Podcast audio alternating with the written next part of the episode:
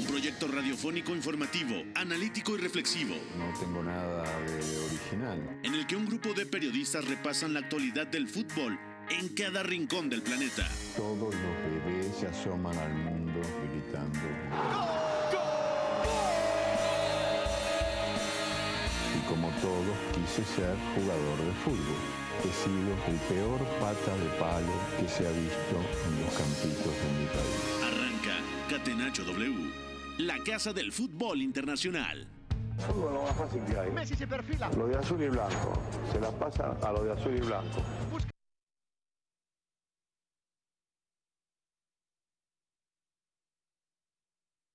Fútbol lo más fácil que hay. Messi se perfila. Lo de azul y blanco.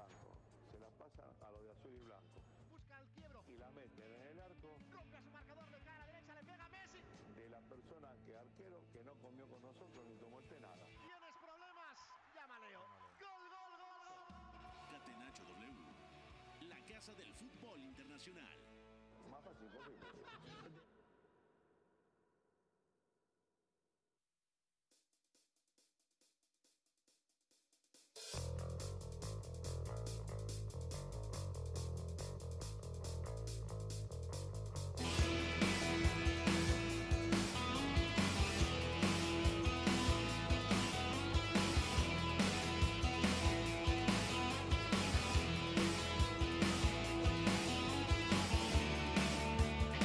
4 de la tarde con 4 minutos. Aquí arrancamos una edición más de Catenacho W en este martes 3 de mayo del 2022 en una tarde o noche allá en Europa mágica de Champions League donde el cuadro de Liverpool obtuvo una victoria que podría parecer obvia, ¿no? Y que tal vez todos podríamos esperar para todos. Pudo haber sido bastante normal el hecho de pensar que no solamente la serie, sino también el partido se quedara del lado de los Reds.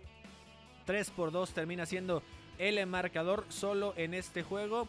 5 eh, por 2 en este caso el global, pero la forma en la que sufrió Liverpool, tal vez sí solo 45 minutos, fue de llamar la atención, ¿no? Y creo que despierta este equipo de los Reds para el complemento y por eso los festejos, por eso las sonrisas más allá del impacto que representa tener una final del torneo más importante a nivel de, clubes es la forma en la que lograste sobreponerte, en la que respondiste, en la que demostraste que eras más que el rival, no solo en el papel, sino que sí podías plasmarlo en la cancha, porque en el marcador después de 45 minutos estaban rebasando 2 por 0, así que tenemos al equipo británico dirigido por Jürgen Klopp como el primer finalista de esta edición eh, de la Champions League.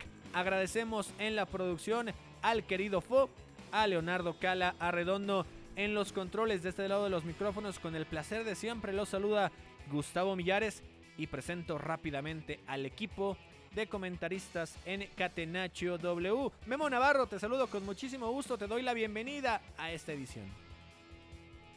¿Qué tal, Gus? Qué gusto estar eh, por acá en Catenacho W. Pues bueno, tenemos al primer finalista, pero hay mucho que hablar del, del Villarreal, porque plantó cara como no nos imaginábamos. Eh, la semana pasada le dábamos entre 5 y 15%. Eh, creo que realmente nadie pensó que en algún momento del partido eh, pudiera tener el empate eh, en el global. Sin embargo, el primer tiempo que jugó fue tan bueno que creo que el propio equipo se vino abajo. Sin embargo, vamos a, estar platicando bien cómo sucedió, porque quizás es el equipo, por llamarle de alguna manera y con el respeto que merece, el equipo chico en una semifinal de Champions League que más, eh, más problemas le ha causado a un equipo grande, ¿no? Quizás a, la memoria nos viene eh, aquel Ajax de, Eric Ten Hag, sin embargo, eh, pues esa serie fue contra el Tottenham, así que era un poco más pareja. También aquel Mónaco con Mbappé, con Falcao, pero eh, pues la verdad es que tampoco le plantó cara a aquella eh, Juventus en 2017. Así que lo que hoy vimos del Villarreal realmente no tiene muchos precedentes y vale mucho la pena analizarlo. Eduardo Zurita, también eh, muy buenas tardes aquí en México. Liverpool termina siendo lo que se esperaba, pero bien dice Memo Navarro, creo que cayó muy dignamente el equipo del submarino amarillo. ¿Qué tal, Gus? ¿Qué tal a todos los que nos escuchan el día de hoy? Memo, Iñaki. Eh, pues sí, la verdad es que 45 minutos que difícilmente, ya no digo la afición del Villarreal, sino creo los aficionados a la Champions, al fútbol internacional, olvidaremos, ¿no? Eh, un Villarreal que por momentos parecía que estaba vestido de rojo y eran ellos los del Liverpool, y incluso diría yo, los 15 primeros minutos del partido son los 15 peores minutos que yo le he visto a Virgil van Dijk jugar en Champions League. Eh, parecía que estábamos hablando de un defensa central cualquiera y no de este gran monstruo que hemos conocido durante los últimos años. Entonces, mucho mérito ahí. Luego, la verdad es que estamos, creo yo, ante el mejor equipo del año. Eh, un, un Liverpool que está en su punto más álgido y que además tiene muchas armas para recuperarse, ¿no? Un entrenador top y jugadores como Luis Díaz y como Tren Alexander Arnold que en el segundo tiempo, bueno, hicieron lo que quisieron. Iñaki María, también te damos la bienvenida a este Catenacho W. Liverpool se sintió en algún momento cerca, ¿no? De lograr una hombrada. ¿Cómo se vivió allá en España? Eh, la euforia de la gente, la euforia de las redes sociales en torno a lo que estaba haciendo una auténtica hombrada o por lo menos iba en ese proceso hasta que llegó el complemento. ¿Qué tal, Gus? Muy buenas a todos.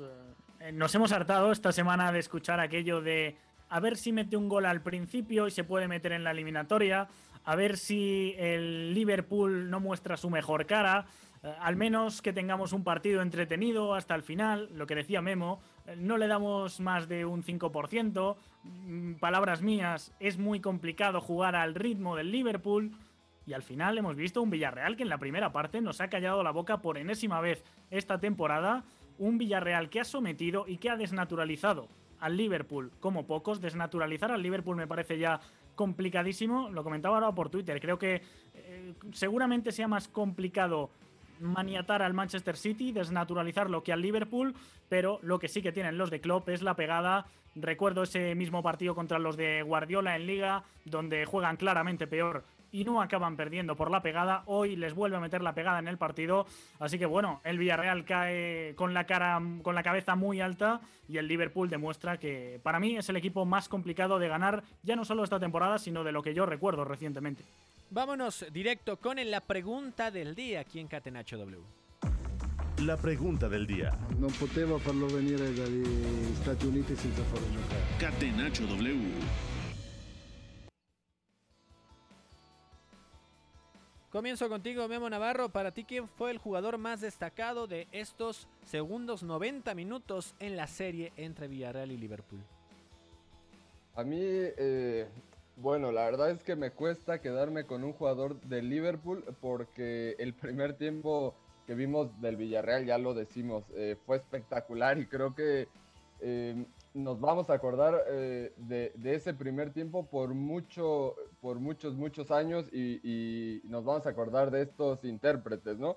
Eh, por eso yo tengo que quedar con Etienne Capué. El, primer tiempo que juega, los primeros 25, 30 minutos, desde mi punto de vista, es de lo más eh, top, de lo más sobresaliente que he visto en una semifinal de Champions recientemente. en la manera en que puede pues darle ritmo y, lograr marcar el tiempo del partido, robar arriba, también desmarcarse al espacio como lo vimos en el segundo gol para poder tirar el centro. Creo que hace una actuación redonda en ese, en ese primer tiempo, que es lo que le permite al Villarreal competir y permite también que estemos hablando de un muy buen partido, ¿no? Ya en el, segundo tiempo, que el submarino amarillo eh, pues viene a menos y se termina cayendo, eh, recibe una expulsión que que quizás empaña ligeramente la actuación que estamos comentando, pero a mí me parece pletórico lo que jugó en los primeros 45 minutos y por eso merece una, una mención eh, de un futbolista bastante infravalorado a mi entender. Eduardo Zurita, ¿tú por quién vas como la figura de este partido? Pues yo voy a quedar solamente porque siento que fue el único que lo hizo constantemente durante 90 minutos con Sadio Mané. Eh, creo que hay muchas caras interesantes en el primer tiempo del Villarreal, eh, algunos revulsivos en el segundo tiempo con el Liverpool, pero creo que quien seguía manteniendo un poco el peligro eh, hacia la portería del Villarreal en el primer tiempo era Sadio Mané, sobre todo ahora un poco cargado a la izquierda, pero tratando de atacar, de presionar muy, este, muy ferozmente a Foyt y también de superarlo a sus espaldas. Entonces, que me gustaba lo que ya estaba haciendo y bueno, en el segundo tiempo ya un poco más libre en el centro, eh, yendo tanto al apoyo como a la ruptura, eh, consiguiendo su propio gol. Creo que es un partido muy completo de Sadio Mané, que además, como dato, se convierte en el africano con más goles en fase de eliminatoria eh, en Champions League. Entonces, bueno, cosa no, no fácil de histórica ya. Sí, exacto, ¿no? Eh, Mané, de los que no le mueve mucho Jürgen Klopp a la hora de usar las diferentes y poderosas variantes que tiene en ese ataque, no le ha movido en ese tema. Iñaki María, ¿tú con quién te quedas como el jugador más relevante? Complicada esta, ¿eh? ¿eh? Yo creo que es de los días complicados. Hoy fíjate que Memo ha elegido a un expulsado, nada más y nada menos. Y creo que está muy bien tirada, ¿eh? Creo que Etienne Capú en la primera parte a mí por lo menos ha sido el que más me ha gustado. Dos asistencias, una de ellas con la izquierda haciendo una jugada de extremo. O sea, yo diría Etienne Capú seguramente, pero bueno, por no repetirnos mucho, lo de Sadio Mané lo compro totalmente.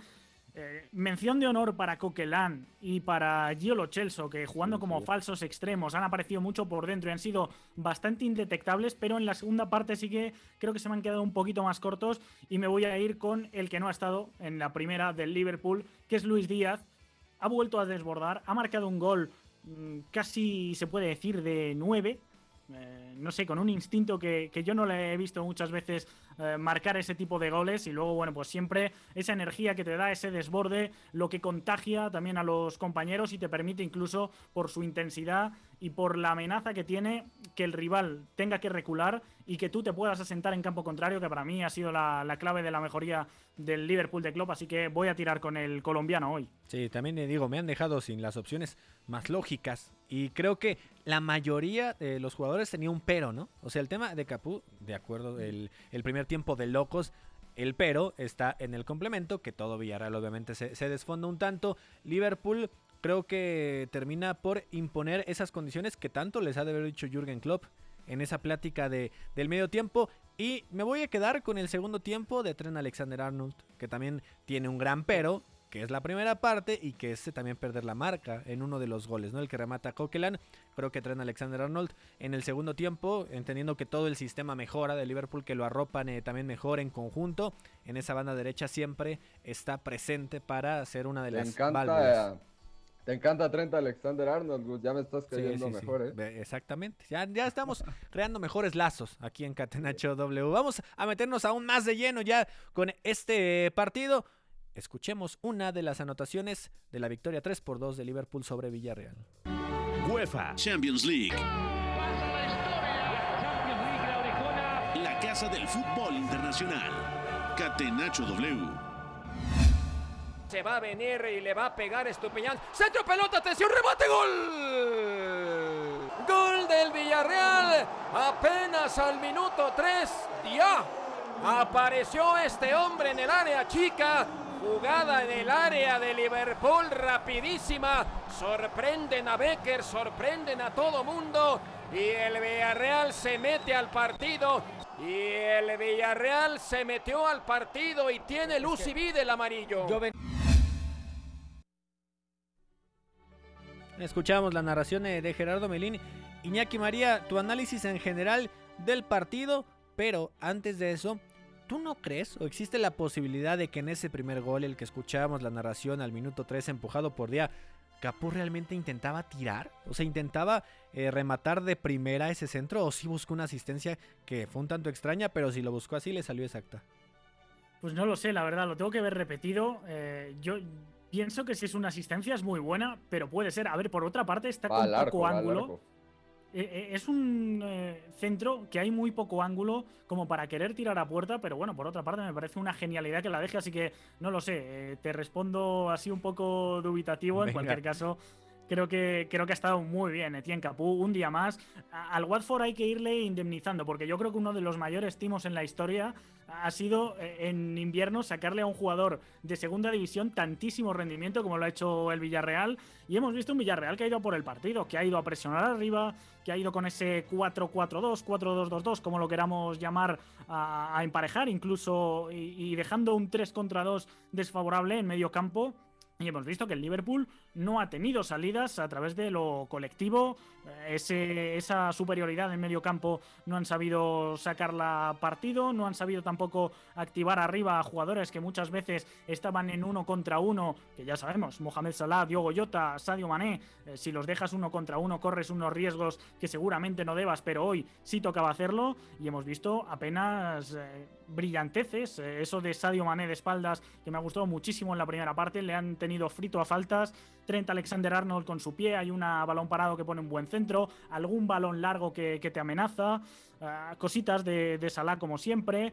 En general yo creo que alguna, incluso de Tiago, algún giro, pero individualidades muy sueltas que no le han permitido al Liverpool tener un tramo sostenido de dominio y luego ya en el, segundo es cuando hemos visto que el Liverpool se ha quitado un poco la coleta, se ha desmelenado, ha dicho tenemos que ir a por el partido y eso ha coincidido, punto número uno, con que Rulli eh, tiene un fallo grave en el primer gol del Liverpool, luego ha coincidido también con que el segundo llega muy pronto, el eh, Villarreal se ha empezado a caer física y anímicamente yo creo, eh, lo de Luis Díaz que, que mencionamos que justo ha salido también muy fresco, en general yo creo que se le han juntado en 10 minutos todo lo malo que le podía pasar al Villarreal y a partir de ahí no ha vuelto a meterse en el partido, pero mm, el Liverpool podemos decir hoy que ha encontrado antes la pegada que el dominio.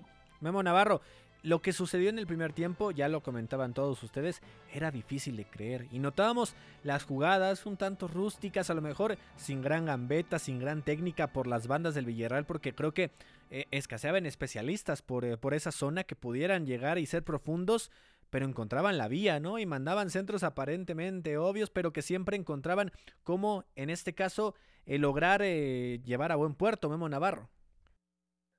Sí, un planteamiento inicial muy agresivo, eh, que, creo que lo pudimos ver con una jugada en particular, en la que Raúl Albiol roba el esférico a Diogo Jota en el medio campo con la línea con la línea defensiva muy adelantada y que luego encuentran a Lo Celso en esa jugada polémica en la que parecía un penal de Alison Becker. Ah, ahí pudimos ver eh, el estado de ánimo de ambos equipos y también el planteamiento tan eh, agresivo y con tanta energía del submarino amarillo en el, en el inicio del encuentro. Y luego con balón creo que también tuvieron eh, la paciencia necesaria por momentos y encontraron los lapsos donde había que ser mucho más verticales. Por ahí en redes sociales está rondando un mapa, un diagrama de, de los pases que, que dio el Villarreal en los primeros 45 minutos y es eh, una estructura perfecta en la que están eh, muy bien formados los triángulos, en donde se ve perfectamente el 4-4-2 y también eh, pues los envíos que lograron hacer tanto en largo como las asociaciones en corto. Creo que fue un, un, gran planteamiento también porque en estas jugadas donde... Memo, Memo. Perdóname, te interrumpo un tantito. Palabras de Giovanni Lochelso después del partido. partido eh, y nada, obviamente que con mucha tristeza, muy dolido, pero, pero bueno, rescatar el esfuerzo que hizo el equipo, agradecer a la, afición el empuje que nos dio, creo que hicimos primeros 45 muy buenos, obviamente que es un rival muy duro, que ellos también juegan, no pudimos aguantar ese ritmo el segundo tiempo y ellos aprovecharon sus ocasiones. La entrada de Luis Díaz en la segunda parte ha cambiado todo, sobre todo por el lado tuyo, por el lado de Juan Floyd, os ha traído muchos problemas. Sí, creo que, también nosotros, obviamente, después del desgaste que hicimos el primer tiempo, nos costó un poco más el segundo tiempo, ellos empezaron a encontrar un poco más de espacio y bueno, se encontraron con un gol ahí y después, bueno, eh, ya se hizo todo un poco cuesta arriba. La segunda parte, sobre todo el arranque, han sido pequeños detalles, ¿no? Eh, Jero Rulli igual que, que, ha encajado, los podría haber parado porque han sido por muy poco detalle la, intervención del portero. Sí, estos partidos se definen por detalles. Eh, hicimos una muy buena primera mitad y, bueno, nada. Después yo el segundo tiempo encontraron los espacios, eh, nos crearon situaciones y se encontraron con los goles. Sí, no, no consuela ¿no? el haber dado la cara, el haber peleado durante todo el partido, no te consuela. No, obviamente que, estamos muy tristes, muy dolidos porque queríamos jugar esa final. Pero bueno, eh, obviamente enfrentamos a uno de los mejores equipos del mundo que está hace tiempo ahí en la lid, pero, pero bueno, orgulloso de este equipo, el esfuerzo. Eh, obviamente no, no, fue fácil llegar hasta acá, Y bueno, nada, eh, obviamente que como te dije, agradecer a la afición por el apoyo que nos dio y pensar en lo que viene. ¿Valoras quedarte en Villarreal? Bueno, sí, como dije, estoy contento. Eh, me trataron muy bien de, desde el primer día. Creo que, que hay grandes jugadores, grandes personas y, bueno, eso lo hace sentir cómodo a uno. Como dije, ya el tiempo dirá qué es lo que va a pasar con mi futuro. Ya para acabar, supongo que con este tipo de, de partidos, este tipo de actuaciones, eh, el seleccionador Scaloni te debe tener ahí sí o sí. Bueno, eh, yo obviamente que, que trato de dar lo mejor para el equipo. eh, y bueno, después lo que, lo que pasa afuera es otra cosa. Y bueno, nada, ahora como te dije, eh, a dar vuelta a la página, obviamente que, que muy dolido todo porque queríamos jugar esa final, pero bueno, sabiendo que, que enfrentamos a un gran rival que el segundo tiempo creó sus situaciones y, y bueno, se encontró con los goles. Muchas gracias, Giovanni. Hasta luego. Formas de incomodar a un futbolista y preguntarle lo de Scaloni. No, Mamo Navarro, te, te devuelvo la palabra para que continúes con el análisis. Sí, también un análisis pues bastante certero el de Gio Lo Celso, sí, se escucha dolido evidentemente, pero creo que eh, resume lo que estamos eh, comentando en el primer tiempo, todo el asedio que logró el Villarreal y que para eh, complementar esto que, esto que veníamos mencionando, también la capacidad eh, de los eh, centrocampistas del Villarreal para atacar el área, para cargar el área y, y poder ahí, aunque sea de, de manera no tan... eh, con, jugadas colectivas o de manera tan brillante con asociaciones para entrar al área, pero ahí poder eh, causar daño y vimos en los dos goles que esa fue, que esa fue la ruta. Eh, también decir que en el, en el segundo gol me parece de mencionar eh, esa falla o esa desatención de Alexander Arnold. Yo creo que, que la manera en que lo anticipan es demasiado sencilla para un jugador de su categoría, de su nivel. Creo que sí se notó que el partido lo estaba rebasando, pero también mucho mérito del Villarreal y creo que, que esa fue una, una gran prueba. Eduardo Zurita, eh, ¿consideras que toda la gasolina de Villarreal se le acabó eh, en el primer tiempo? Entretener la pelota, lograr, eh, digamos, el juego directo, también lo, lo de Pau Torres que fue destacable en el, primer, en el segundo gol, sobre todo, pero ¿se fue acabando esa energía o simplemente logró despertar Liverpool? Eh, bueno, como bien dijo, creo que Iñaki, creo que es un cúmulo de, de cosas las que suceden cuando es el medio tiempo, se regresa, obviamente no puedes esperar que sea el mismo partido que dejaste después de que hubo un entrenador que pensó, repensó con su cuerpo técnico, transmitió un mensaje, intentó ajustar cosas, hizo un cambio con Luis Díaz. Eh, eso, eso creo que es muy importante, pero sí es cierto lo que mencionas, ¿no? Eh, creo que, bueno, sabíamos que Gerard Moreno, creo que, yo creo que de hecho juega infiltrado porque se decía que no iba a llegar y, sale de titular y creo que lo hace muy bien, pero estaba claro que no iba a aguantar. Dani Parejo un poco más de lo mismo, eh, con muchos, bueno, no, no sintiéndose al 100% en los recientes días. De hecho, creo que fue un partido discreto de Dani Parejo a comparación sí, sí, ha estado de... bastante mal, yo diría, en la eliminatoria. Sí, de hecho sí, si, lo, si hacemos los 180 minutos, eh, muchos nombres por encima de él. Y bueno, todavía si lo comparamos contra ese Etienne Capú que, que mencionaba Memo y, que a mí me gustó mucho cómo en el primer tiempo, ya mencionaba yo lo de, lo de Van Dyke, ya mencionaba Iñaki al Liverpool completo, pero una persona como Thiago, a la que la semana pasada estábamos alabando y diciendo que era para mí la figura del partido, hoy en el primer tiempo creo que la toca 20 veces y la pierde 8. Eh, el trabajo de Tienka fue ahí hacia la presión a Thiago, eh, creo que fue muy importante, pero es muy difícil mantener ese ritmo de presión constante y acoso constante y no dejar voltear a Mané y no dejar que Thiago lance eh, durante 90 minutos, ¿no? Luego, si no tienes esas piezas fundamentales como Parejo y, y Gerard Moreno y ya el, físico ya no te da, pues bueno, creo que eh, no, no posibilitó que el Villarreal peleara durante todo el partido los 90 minutos. Vamos a una pausa, regresamos a Catenacho W para seguir platicando de esta reacción de Liverpool.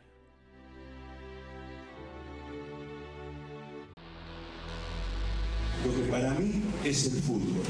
Éramos todos muy amigos, nos gustaba jugar juntos, la pasábamos bien reunidos, intentábamos hacerlo lo mejor posible, atacar mucho y luego recuperarla con la ilusión de volver a atacar.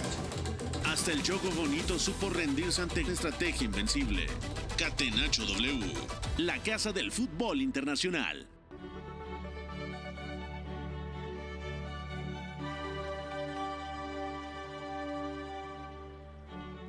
4 de la tarde con 32 minutos de vuelta en Catenacho W. Fue Cala, Iñaki María, Memo Navarro, Eduardo Zurita y un servidor, Gustavo Millones, Millares, a nombre de Pepe del Bosque, titular de este espacio. Sus redes sociales, compañeros, Eduardo Zurita, ¿dónde te puede seguir la gente?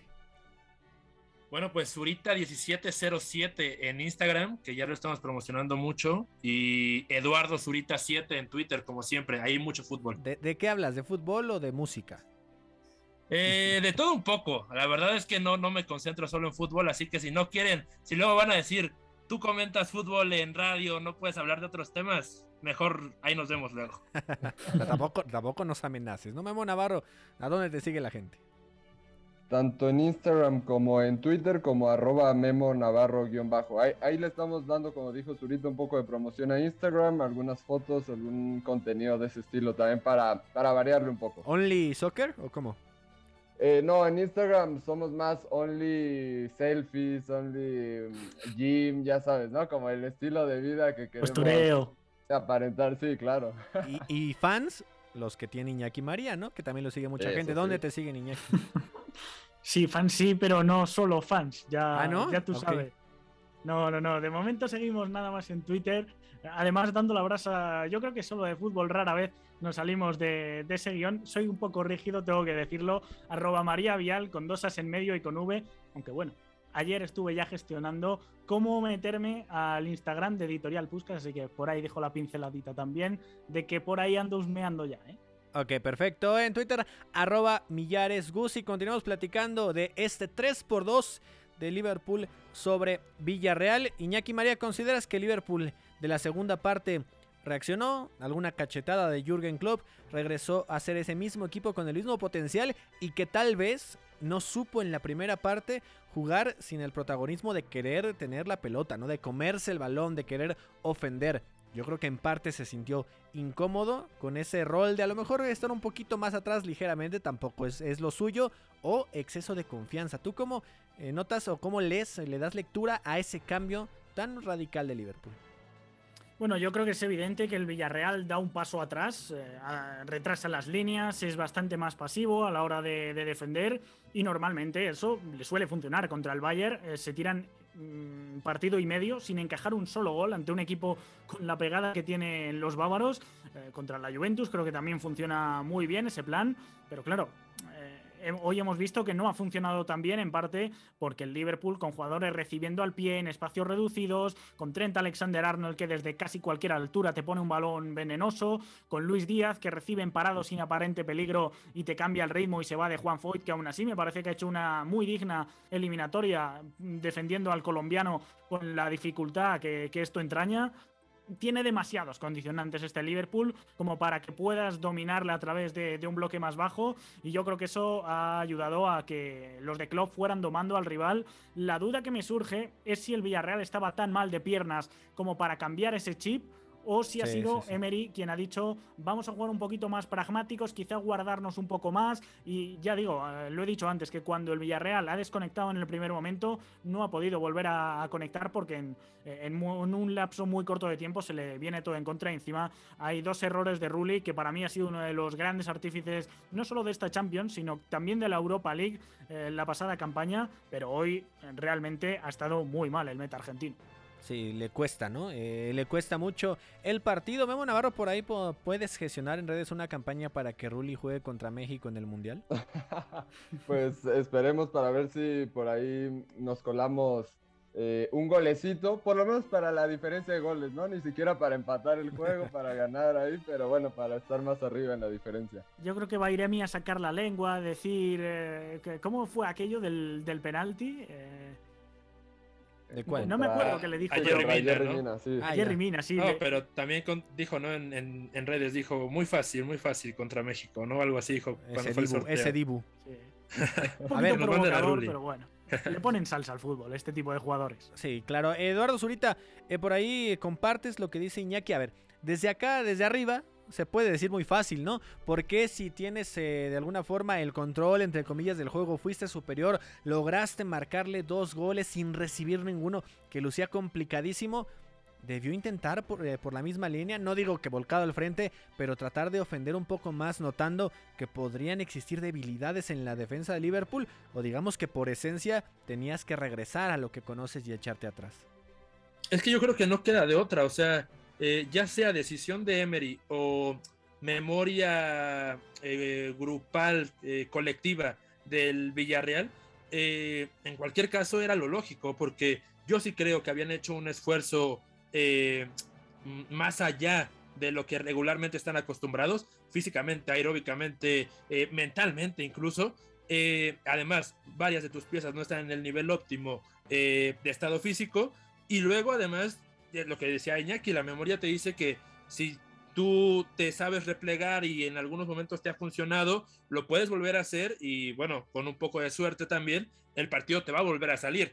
Luego la diferencia era que el Liverpool jugó sus cartas, lo dijo muy bien lo Chelsea y para mí luego se nos olvida, ¿no? El rival también juega, el Liverpool juega sus cartas, modifica un poco, cambia el partido. Eh, y bueno, los partidos no son lineales. Al final, eh, el mismo guion que te funcionó en el primer tiempo, en el segundo es completamente diferente. Y también nunca pudieron acomodarse porque la banca del Villarreal no digo que es la mejor de Europa, pero tiene muchos activos, muchas formas de, reaccionar pero el ánimo, un poco creo que entre lo de Rulli y un poco entre eh, la pesadez que te, cómo te sofoca el Liverpool, creo que ya no dio para que ninguno de los que entraron pudiera hacer algo. Entonces, eh, ya decimos, ¿no? Muchas cosas, pero para mí, pues el Villarreal no estuvo mal, era, era lo lógico hacer eso. A ver, que por y, cierto, y el, estoy. Sí, sí. Eh, rápido estoy recordando que hay un partido contra el Real Madrid en la primera vuelta de, de Liga que en la primera parte, en el Bernabéu creo que es, eh, el Villarreal somete sobre todo a través de la salida de balón, eh, consigue con ella tener dominio territorial muchas ocasiones, el Real Madrid incomodísimo y a la vuelta de vestuarios vemos que de nuevo Emery mete al equipo bastante atrás, repliega y ese partido el Real Madrid no sé si lo acaba empatando, lo acaba ganando, pero desde luego que acaba siendo superior al Villarreal, así que no es la primera vez que hemos visto este tipo de escenarios, por lo cual yo me huelo que, que sí que Unai puede haber sido uno de los que hoy no quiero decir se haya equivocado, pero haya propuesto una cosa que quizá hoy eh, de la otra forma hubiera salido mejor. Sí, y, que al, final de cuentas, perdón amigos, eh, el resultado termina poniendo como víctima a Emery, porque ¿qué hubiera sucedido si con menos piernas o hubiera decidido de todos modos seguir presionando en la segunda mitad y el Liverpool aún así hubiera reaccionado? También hubiera sido error de Emery. Eh, con el periódico del lunes, como se dice, porque hubiera mantenido la intensidad cuando probablemente tenía que ser más cauto ya con el resultado, eh, pues no a su favor, pero ya eh, tablas, ¿no? Con, con, el empate global. Así que yo creo que esto es mucho de, del resultado. Eh, y al final el segundo tiempo se transformó casi casi en el partido de ida, que, que el Villarreal tenía bastante inferioridad en el centro del campo, sobre todo cuando Trent Alexander Arnold se proyectaba al frente o se incrustaba como, como una especie de medio centro de interior y ahí fue donde el Villarreal no pudo salir en todos los 45 minutos con un Jerónimo Rulli que dicho sea de paso ahora que estamos comentando y que, y que estamos bromeando sobre él, creo que dentro de la buena defensa de área que tuvo el Villarreal en la ida en Anfield, él fue de, de los que menos seguridad transmitían no tanto por el primer gol, ese, centro desviado a Jordan Henderson que no alcanzó a sacar con la mano izquierda, sino que en varios centros rechazaba en vez de quedárselo y eso le, le imposibilitaba al Villarreal tomar más oxígeno. Creo que desde ahí daba indicios de que no estaba eh, tan confiado y hoy pues terminó por, por demostrarlo. Les quiero hacer una pregunta diferente para analizar el rendimiento también individual de cada uno de los elementos de ambas escuadras en los 180 minutos. Sabemos la diferencia de plantillas. Eh, a ver quién quiere contestar primero como tal.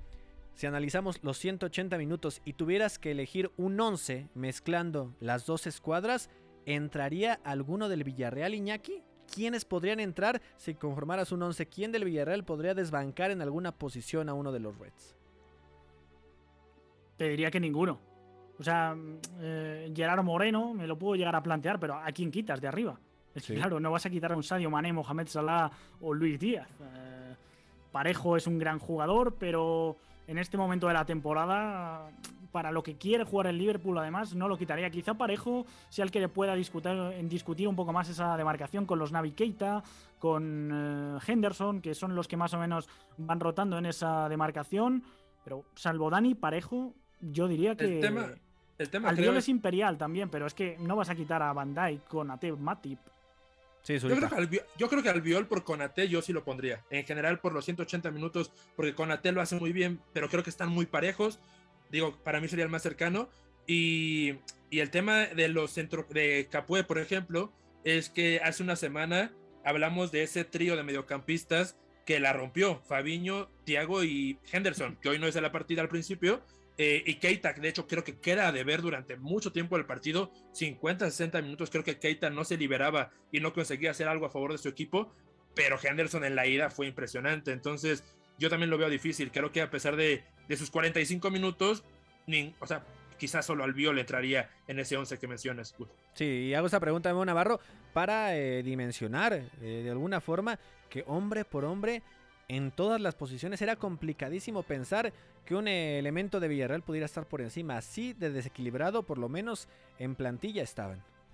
Sí, es que en el papel no había, no había manera de pensar que, esto se podría nivelar en algún punto, ¿no? Eh, tanto desde la ida ya lo veíamos complicado y ya para la vuelta no le dábamos eh, casi vida al Villarreal y, era eh, un poco de lo que comentaba eh, en la introducción, ¿no? Esta manera de competirle un, equipo modesto a un equipo grande en semifinales de Champions es de lo más eh, brutal que hemos visto, yo creo que en la última década en la Champions League. Eh, ponía el ejemplo de aquel Mónaco de Jardim contra la Juventus, que no pudo meter las manos ya en, la vuelta, por ejemplo, en, en territorio italiano. Y también después el Ajax, que sí, se quedó a nada de, de conseguirlo, pero también tuvo enfrente un rival como el Tottenham, que quizás eh, eh, hombre por hombre era mucho más parejo. Lo que vimos hoy era muy desigual en lo individual, pero colectivamente se logró poner eh, más parejo, como, como el apellido del centrocampista del submarino amarillo, y casi, casi vemos una sorpresa. Yo creo que por eso los aficionados del Villarreal deberían de estar bastante, bastante contentos. Iñaki, si yo hubiera tenido la, primera eh, decisión al votar el jugador del partido, también hubiera dicho precisamente Luis Díaz como tú lo hiciste. ¿Qué hace Luis Díaz que no puede hacer Diogo Jota? Eh, bueno, de momento jugar más en banda con, con, Mané por dentro. Posiciones un poquito más fijas, aunque en el Liverpool tampoco es que haya una, rigidez posicional. Eh, luego Luis Díaz tiene una capacidad de repetir esfuerzos mayor, tiene una explosividad, una arrancada muchísimo mejor. Yo creo que es más imprevisible, eh, no sé si más creativo, tiene menos remate, aunque bueno, hoy remata un gol que es de Diogo Jota. Realmente ese gol es de Diogo Jota eh, con la cabeza entrando en área. Eh, si empieza a hacer ya eso Luis Díaz, yo creo que ya no hay ninguna duda de quién tiene que ser el titular. Yo creo que condiciona más sobre todo y que como revulsivo hoy hemos visto que te puede poner de 0 a 100 y cambiarte, afectar a propios y ajenos, afectar a que el Liverpool tenga un jugador en el que apoyarse constantemente, que retroalimente mucha más energía y que eh, el rival se piense mucho más lo que mencionamos, ir a campo abierto y dejarle espacios a este tipo de jugador. Ahora, sé que es una eh, pregunta un poco trampa, Eduardo Zurita, sin conocer el próximo rival, rival de Liverpool en la final de la UEFA Champions League, ¿lo ves como el favorito? sí, es, muy difícil. No sabemos lo que va a pasar mañana, tú fíjate lo que va a pasar dentro de un mes, ¿eh? ¿eh? No, además, porque, bueno, para mí, te lo voy a decir así, contra el City sí es favorito, eh, a pesar de que son muy cercanos en nivel, creo que la contraposición de ideas en este tipo de partidos le juega a favor a Liverpool, pero contra el Real Madrid, y Memo siempre lo comparte, eh, es imposible saber qué, o sea, qué va a hacer el Real Madrid en la Copa de Europa. Eh, lo lleva demostrando 10 años desde Mourinho y lo demostró en esta Champions League. Eh, creo que en, Copa de Europa el Real Madrid siempre es favorito, al menos 51-49. Memo Navarro, ¿tú qué pensarías de eso? Pues es muy interesante, es una pregunta difícil de contestar, como, como ya bien notamos con Zurita, porque además, llegando al, a finales de mayo vamos a tener también un campeón de Premier y un campeón de FA Cup, con lo cual puede cambiar muchísimo el panorama de Liverpool, eh, el estado de ánimo, que, bueno, una final de Champions eh, por sí sola motiva, pero también eh, creo que eso va a influir.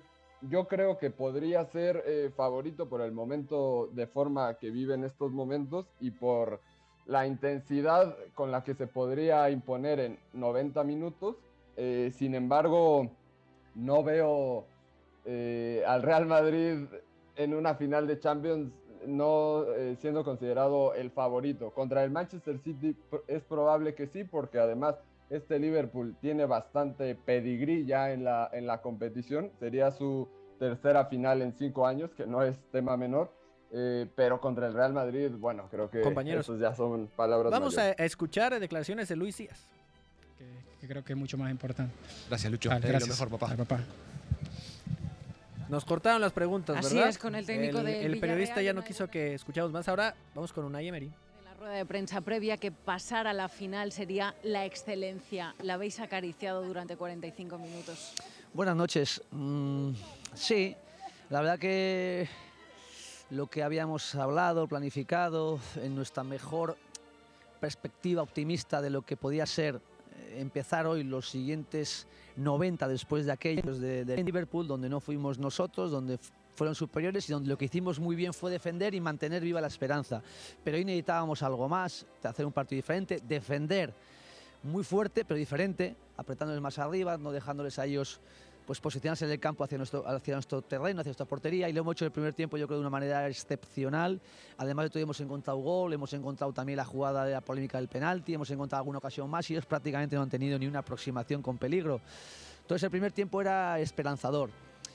Gerard Moreno, que es un jugador para muy importante, eh, ha vuelto a tener ciertas sensaciones de su última lesión. Entonces el descanso hablábamos de que queríamos mantenerle, pero que era difícil que hiciese sprints porque a la, intensidad que requería el partido, pero con todo ello también nos daba cosas interesantes. Pero es verdad que hemos perdido fuerza. En todo este tiempo hemos perdido fuerza. Eh, desde ahí ya nos hemos un poco el equipo, todo el esfuerzo que ha hecho el primer tiempo ha perdido.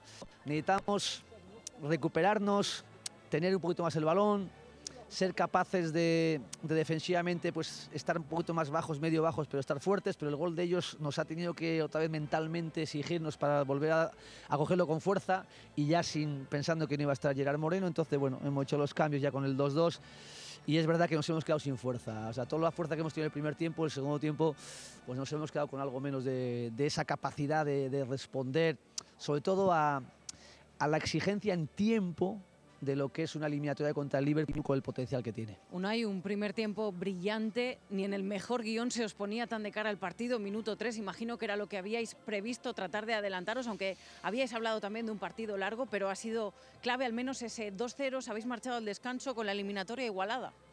Sí, pero bueno, yo, creo que ha sido eh, clave, primero fue clave allí el terminar con opciones porque allí es verdad que estuvimos por debajo de ellos y, no tuvimos opciones de ataque, ninguno prácticamente. Entonces hoy hemos hecho todo lo contrario el primer tiempo y hemos dicho, bueno, aquí estamos y somos. Nosotros no venimos aquí de invitados a estas semifinales y queremos jugar la final. Pero había que mantener el segundo tiempo mucho y sobre todo, yo digo que es clave, al no estar Dan Yuma, al no estar tampoco Gerard, pues ya no se nos han perdido eh, dos jugadores, sobre todo Gerard, ¿no? que bueno, a nivel de, emocional del equipo, por los jugadores con él, lo que él les consigue en la zona última sobre sus defensas, eh, atraer para que podamos incorporarnos hacia segundas jugadas y hacia juego ofensivo, pues lo hemos perdido un poco, bueno, un poco no, hemos perdido prácticamente todo en ese segundo tiempo. Entonces, eh, nos, ha, nos ha costado luego encontrar recursos otra vez de, de fuerza para poder ser mejores que ellos. Eso es lo que habéis perdido Iñaki María y escuchamos la bonita despedida de Luis Díaz y después ya un análisis de una Emery. Sí, bueno, eh, más o menos es lo que, lo que estábamos comentando, que Unai Emery dice que, ha tenido el condicionante de no tener a Gerard, de no tener a Yuma. Yo creo que son los dos mejores jugadores para jugar de puntas, entiéndase puntas, lejos del área para poder transitar y desarrollar este plan de Emery. Se encuentran con que primero cambian ese plan y luego no tienen a Gerard Moreno, que es un jugador que a mí me parece, aunque no lo hayamos visto esta eliminatoria, excepcional jugando en campo propio para lanzar contragolpes, por mucho que en campo rival ah, produzca más cifras, es evidente. Me parece que en repliegue y contragolpe con un equipo menos protagonista es muy dañino el español. Pero bueno, eh, hay que darle la razón a Emery que le han faltado esas dos piezas, le han faltado piernas, el equipo se ha precipitado con balón, que es lo que mencionamos, por ejemplo, de, Parejo, pero creo que también, eh, honestamente, Emery es uno de los que ha impulsado ese cambio de, de plan, sabiendo que Gerard Moreno estaba muy limitado y sabiendo que Danjuma no iba a estar y que la alternativa tendría que ser un Chukwueze o algo similar para atacar con piernas. Sí, ahí estaba la resignación en parte de Unai Emery aplaudiendo todo lo bien que hicieron en el primer tiempo y también eh, mencionando sin tapujos cómo ya no pudieron continuar con ese punch en el complemento. Mañana se conoce al segundo finalista de esta Champions League. Tendremos la final, la semifinal, la segunda semifinal también aquí a través de W Deportes. Se viene la mejor etapa de la UEFA Champions League, las semifinales de vuelta, y ahora el Estadio Santiago Bernabéu será el escenario para conocer al segundo finalista entre el choque del Real Madrid contra el Manchester City. La ida se la terminaron llevando los ciudadanos con un duelo lleno de goles, pero sobre todo de calidad, con un marcador de 4 goles por 3. El hecho de que la regla por el gol de visitante fuera cancelada, esto dejó un partido totalmente abierto. Los merengues vienen motivados luego de que conquistaran su título de liga número 35, después de golear 4 goles por cero al español, con un tanto de Asensio y Benzema y un doblete de Rodrigo. Lo increíble de esto es que consiguieron el título liguero a falta de cuatro jornadas. Del otro lado, el Manchester City en calidad de visita le termina pegando a Leeds cuatro goles por cero, triunfo que lo sigue poniendo en la primera posición de la Premier League con un solo punto de diferencia con el Liverpool que es segundo en la tabla. Los dirigidos por Pep Guardiola tienen estadística a favor, ya que de los últimos tres partidos ante los merengues han ganado y en caso de derrotarlos en la vuelta, serían el tercer equipo en la historia de ganarle cuatro duelos al hilo a los madrileños junto al Ajax y al Bayern Múnich. Desde el Santiago Bernabéu, Real Madrid en búsqueda de un boleto a la gran finale y el Manchester City para obtener su primer título en Champions. Informó Luis Vázquez.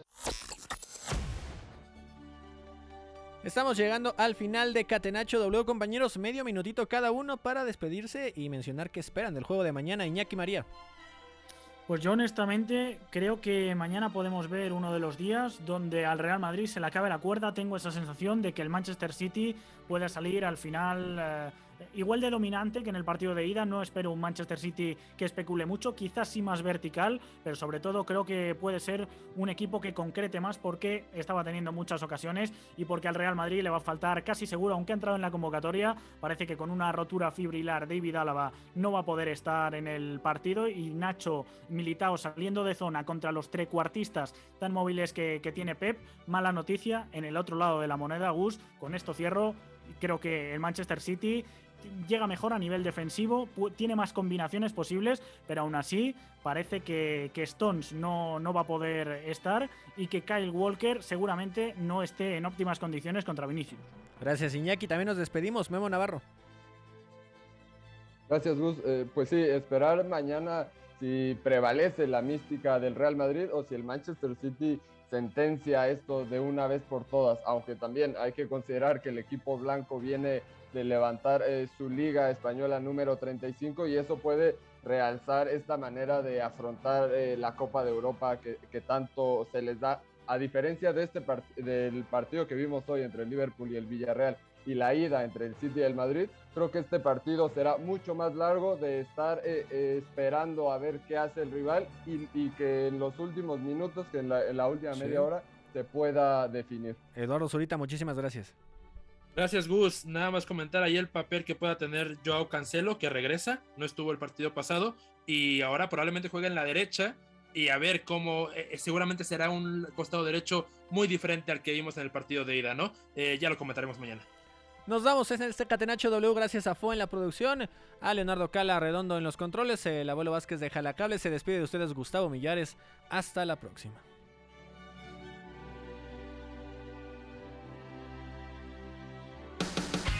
Hay una relación entre la práctica del cuerpo que se expresa en las manos y el cerebro, pero el fútbol ha suprimido esto. De modo que se trata fascinantemente de un ejercicio que nos devuelve en el tiempo a lo que fuimos en el origen, pero también una vez que nos aficionamos a este juego, nos regresa a la infancia, al niño que fuimos. Gracias por sintonizar Catenacho W. Entonces el fútbol es en ese sentido una maquinaria para regresar en el tiempo en un doble sentido. Por W Deportes, la frecuencia del fútbol internacional.